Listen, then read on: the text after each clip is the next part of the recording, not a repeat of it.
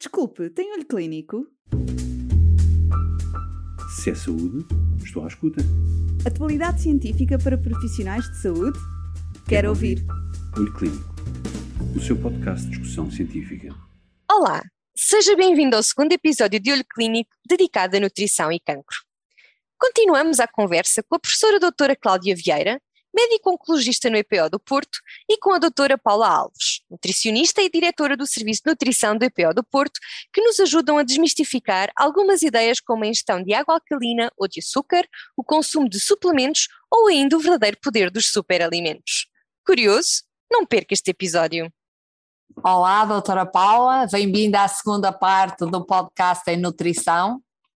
Vamos então agora eh, tentar ajudar aqui o, o, a consulta de oncologia, particularmente a que eu faço, a da oncologia médica, onde nós somos confrontados com várias questões sobre a dieta ideal.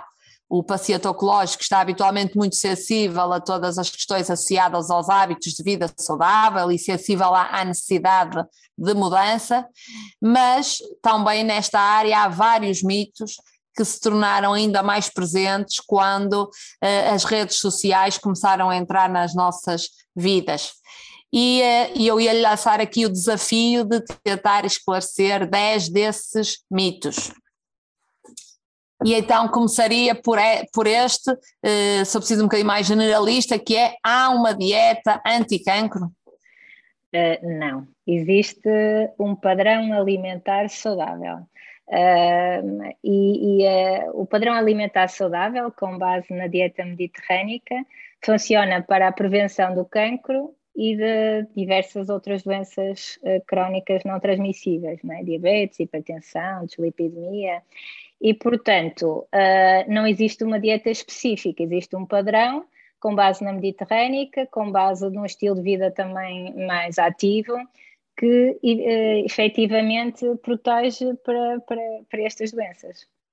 E durante o tratamento, nós muitas vezes recomendamos medidas muito gerais que têm mais a ver com questões de, de higiene associada a, a, aos alimentos e à confecção dos alimentos devido à neutropenia, à possibilidade de neutropenia, de baixa das células de defesa do, do, durante os tratamentos, mas há uma dieta específica para a fase de tratamento ativo do cancro?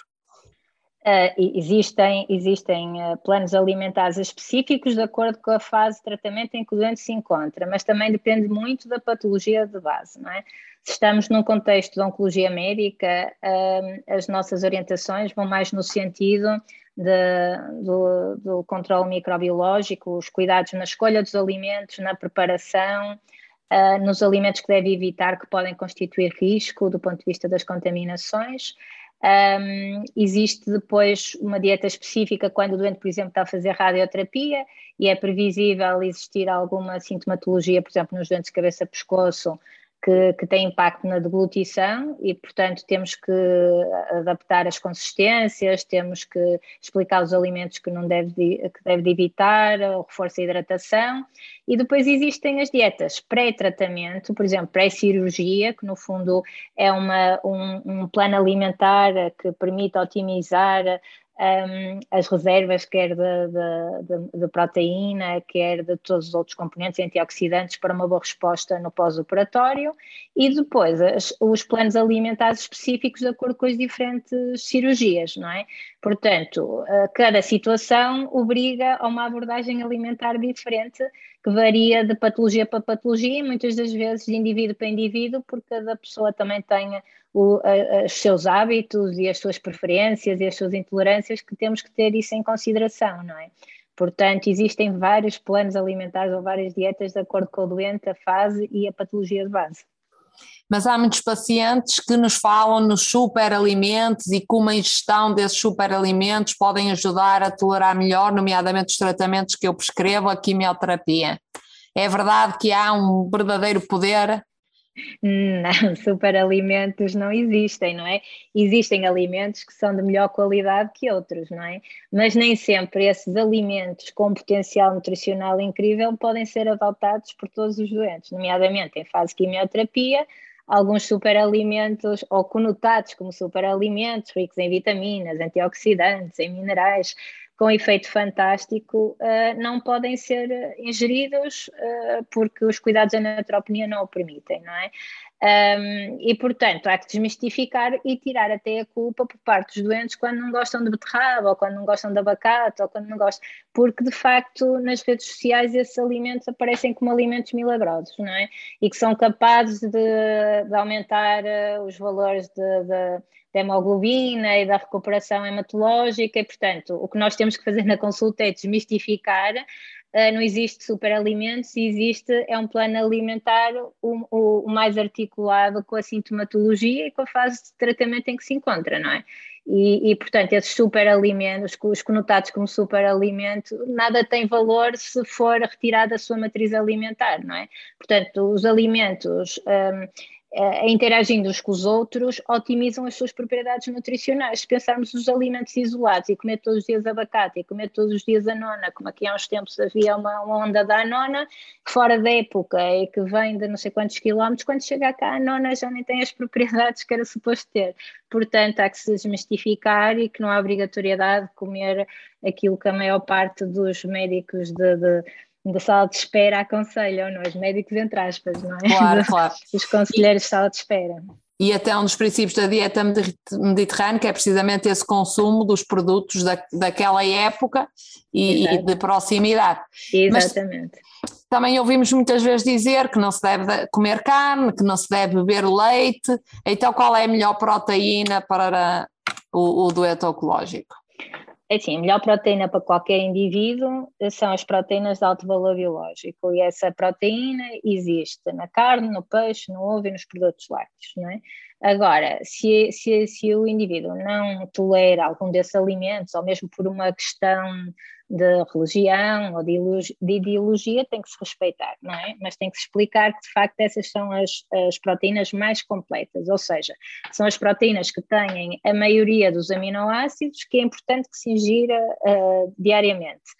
Uh, deixar de comer carne, não, mas moderar o consumo da carne para as recomendações atualmente são na ordem dos 400 gramas por semana, não é? Carne cozinhada e, e deve optar-se por carnes de, com menor teor de gordura, não é? Preferir as carnes brancas e cozinhá-las de uma forma simples, não é? De forma a que a carne fique cozinhada sem sangue, não é? No caso de ser um doente que esteja a fazer quimioterapia, mas que seja bem cozinhada, que não fique demasiado dura, por isso também tem que ser instruções na melhor forma de preservar ao máximo as propriedades nutricionais. Quanto ao leite, Existe de facto uma corrente eh, muito contrária ao consumo de leite, o que, na minha opinião e de alguns colegas, é péssimo, porque o leite tem umas, o leite e os derivados do leite, caso o doente não tolere o leite, ou caso não tolere a lactose, há atualmente todas as opções com base láctea sem lactose.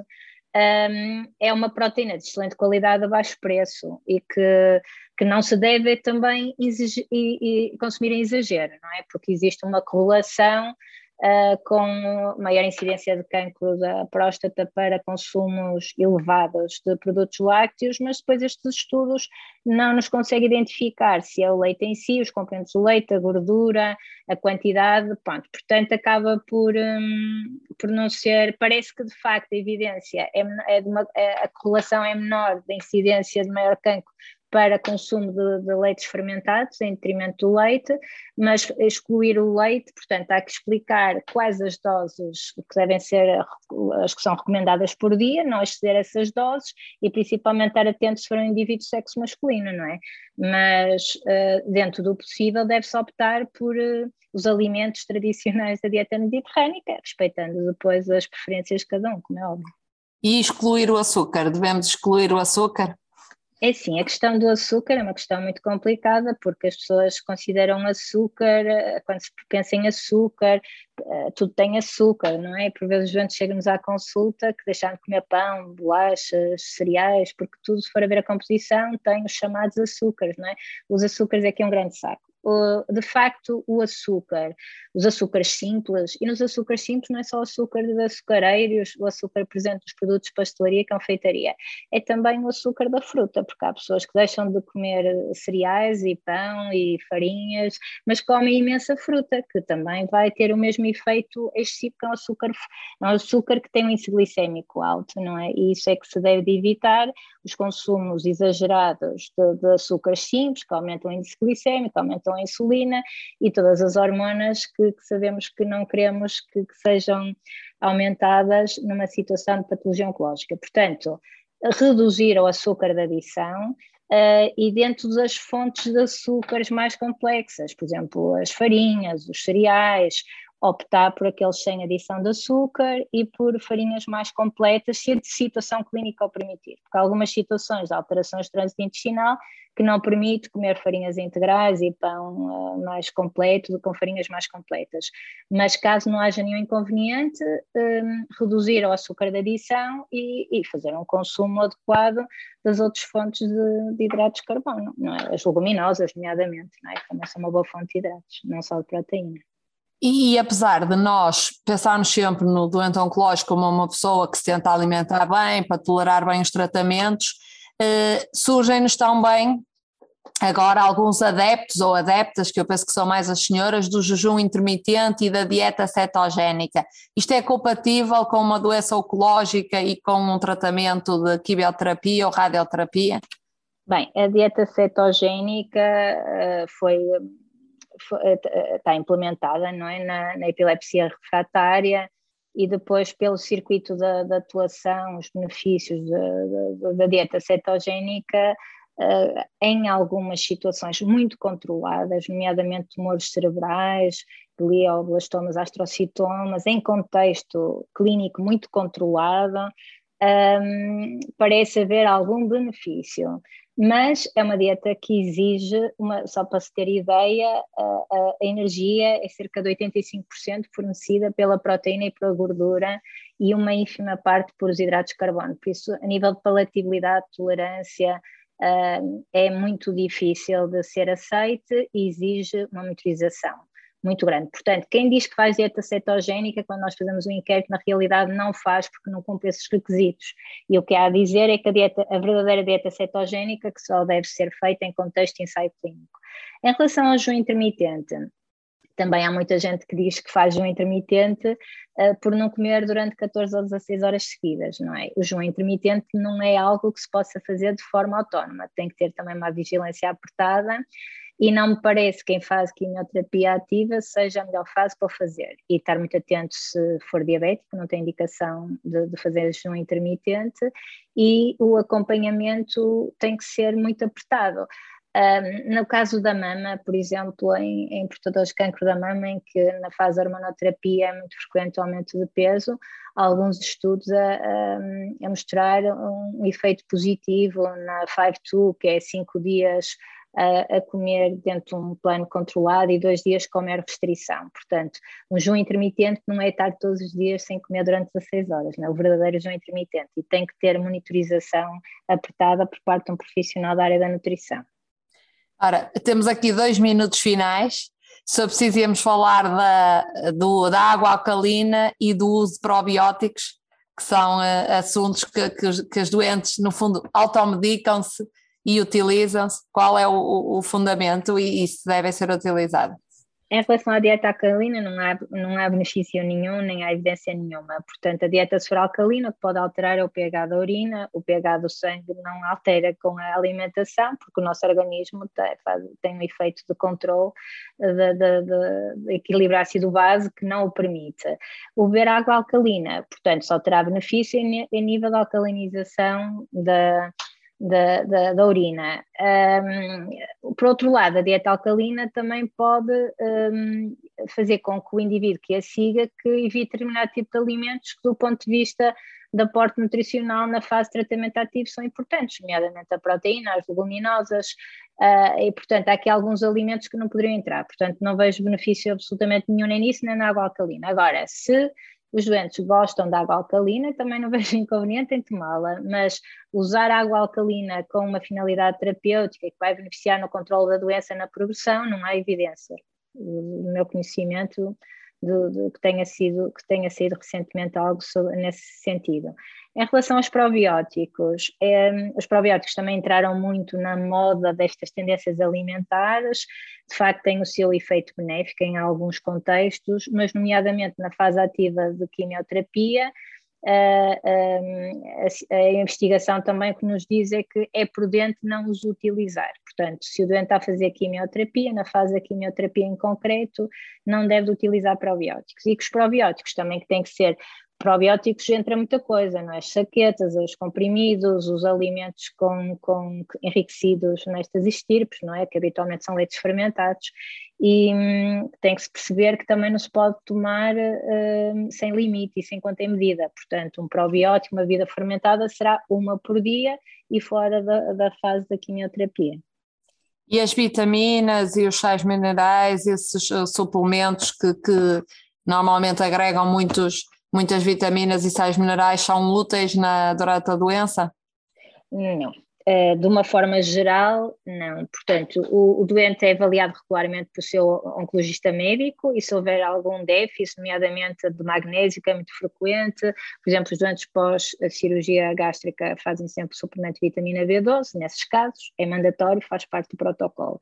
Os restantes, em contexto de consulta, nós fazemos uma avaliação da história alimentar e verificamos se há algum déficit. Se houver algum déficit, então aí deve-se fazer suplementação. Mas tem que ser uma suplementação com base em produtos que passem por um crivo de controle de qualidade, não é? Produtos farmacêuticos e não, produtos comprados online ou comprados em alguns estabelecimentos que vendem estes produtos em que não há o verdadeiro controle da sua produção e, portanto, não, não, não acho que seja prudente, nem que seja indicado. Portanto, nós ativamente na consulta consulta perguntamos sempre se faz, porque por vezes os médicos ou os outros profissionais de saúde entendem que aquilo como é um placebo, às vezes quando são coisas assim de homeopatia ou, ou chás ou pós, que, que, que, mas por exemplo pode ter um efeito negativo de, de, interação, de interação negativa, de, de, de, inibir a ação de fármacos ou de potenciar alguns efeitos uh, adversos, não é? Na prevenção, nem pensar, nós conseguimos ir buscar os, os nutrientes todos que necessitamos, conseguirmos fazer uma dieta equilibrada. Portanto, na prevenção não, na doença tem que ser avaliado caso a caso e tem que ser escolhidos os produtos que de facto são, são credíveis e adequados para as necessidades daquele indivíduo. Muito obrigada, eu adorei e penso que todos os nossos ouvintes irão adorar também, efetivamente, acho que é um, um tema que, muito interessante e haveria ainda muito mais por, eh, por dizer, mas muito obrigada, foi um gosto. Obrigada eu pelo convite. Desculpe, tem olho clínico? Se é saúde, estou à escuta. Atualidade científica para profissionais de saúde? Quero, Quero ouvir. ouvir. Olho Clínico o seu podcast de discussão científica.